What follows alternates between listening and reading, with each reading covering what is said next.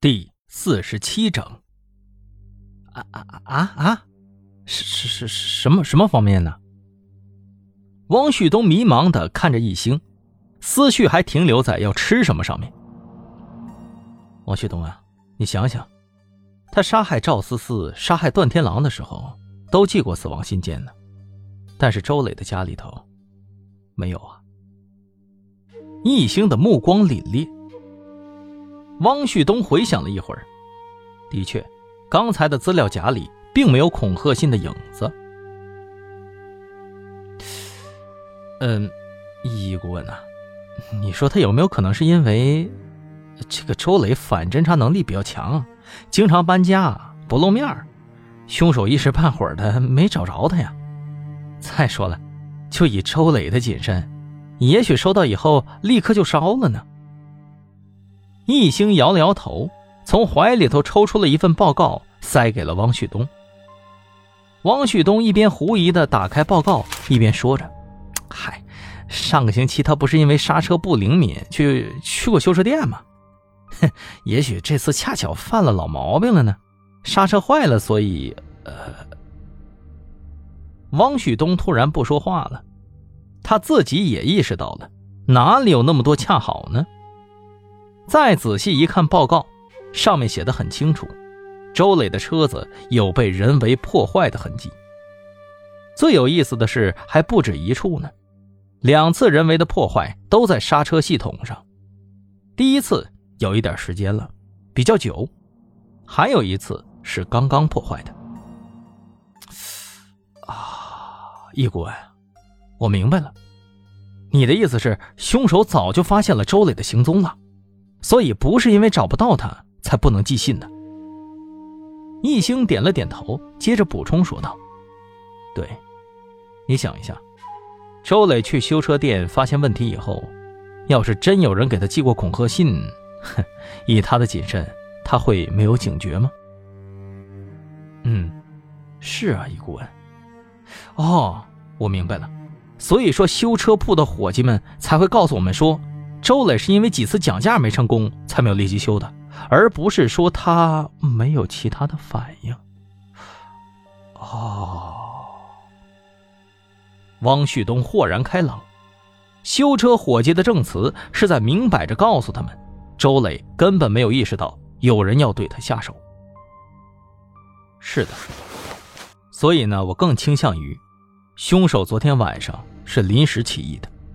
本来他只计划了某天因为刹车失灵，周磊死于交通事故。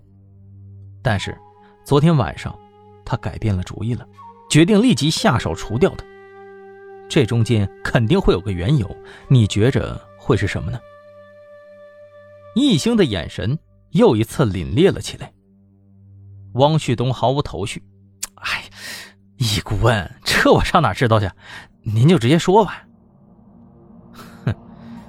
何思琪呀！易星恨铁不成钢的叹了口气。哎，你想想吧，在电话里头，他是指名道姓提起咱们特案组啊，你不觉得不单纯是挑衅吗？更像是在提醒咱们，有人发现了何思琪的行踪。再加上我们要算上在医院被投毒杀害掉的嫌疑人，这一切就都说得通了。他是在保护何思琪呀，因为嫌疑犯的家属提出了取保候审，所以他干脆就直接把人给做了。易星说完，看着汪旭东，在何思琪一案中，应该还是存在除了段天狼以外的共犯的。如果赵百康真的参与了，那么他被凶手盯上就是说得通的了。易星皱起了眉头，又陷入了沉思。为什么何思琪表示画里面的人不是赵百康呢？难道凶手的打击报复范围还牵涉了其他的案子吗？还有下落不明的张雨婷，她又知道一些什么样的秘密呢？哎，哎呀，易大顾问呐，人是铁，饭是钢，咱们先吃饭吧，都饿坏了。汪旭东等了半天，见到易星一直原地站着，有点不耐烦了，拉起易兴的胳膊就要走，结果他一转身，咣当，一声脆响，一个饭盒掉在了地上，水果洒了一地。汪旭东愣住了，抬眼一看，竟然是丁文璐。原来周磊的尸体一捞上来，就马不停蹄地送到了法医实验室。经过水泡和钝器的殴打，死者的面容难免让丁文璐有些反胃。刚想洗点水果吃，就被汪旭东给扔到地上去了。丁文璐的堂妹兼同事丁琳琳恰巧从办公室出来锁门，看见眼前一幕，柳眉一横，立即冲上来扭住了汪旭东的耳朵。虽然是堂姐妹，但是性格是天差地别的。丁文璐冷静少言，而丁琳琳是个活泼甚至有点泼辣的姑娘。又是你个惹事精，欺负我不够，还欺负我姐！我今天不收拾你，我……哎哎哎哎哎！我不是故意的！哎哎哎！我不管，那你也得赔。我的晚饭也在这里呢。丁琳琳不甘心地说道。王旭东委屈巴交的嘟囔着：“啊啊啊啊！我赔，我赔，我赔，我赔！哎哎哎，我赔行了吧，俩姑奶奶！哎，我请你们下馆子行不行啊？哎呀，哎呀，哎呀，拧的这么疼！医医官，你也跟着来吧！哎，真是疼死了！”一兴觉着挺欣慰的，这臭小子终于让人省心了，现在学会制造机会请姑娘们吃饭了。直到汪旭东开着车。把一行人拉到了盒饭店门口，一兴看着九块九认识的招牌，眉毛扭成了麻花。我说王旭东啊，你不会是去这儿这儿吧？是是不是 走走错了呀？一兴难以置信的看着王旭东。王旭东一脸单纯的点了点头。啊啊，是啊，一姑呀。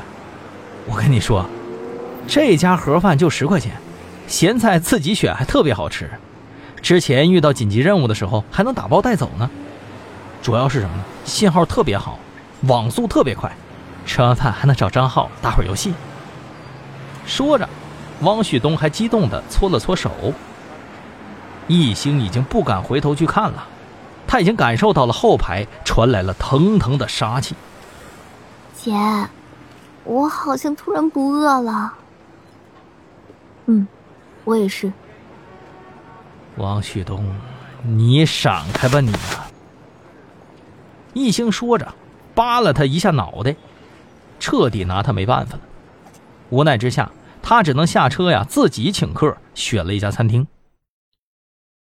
晚上七点，四个人吃饱了肚子，互相道别回家。一兴的车子上次被撞废了，他也懒得去四儿子选车，所以呢，只能选择坐地铁回家。但是意外的是，丁文路和他顺路。我说：“你的身手倒是挺不错的啊。”去地铁站的路上，一兴夸奖他说道：“是不是一直都在训练呢？”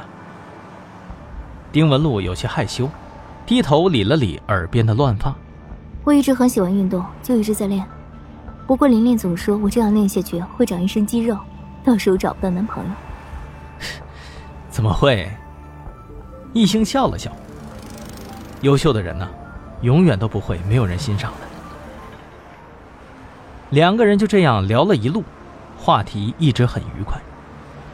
就在他们要进站的时候，突然瞥见了路边一辆停靠的车子。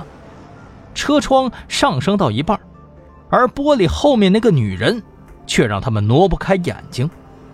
两个人不约而同的叫出了那个名字：张雨婷。那辆车子打起了转向灯，发动了引擎。易星一个箭步冲了过去，但是当他翻过马路中间的护栏之后，那辆车子已经开了出去。快上车！丁文璐的反应极快。立刻拦了一辆出租车。师傅，麻烦跟一下前面那辆银灰色的私家车。亲爱的听众朋友们，本集播讲完毕，感谢您的收听。如果喜欢，记得订阅和打赏一下哟。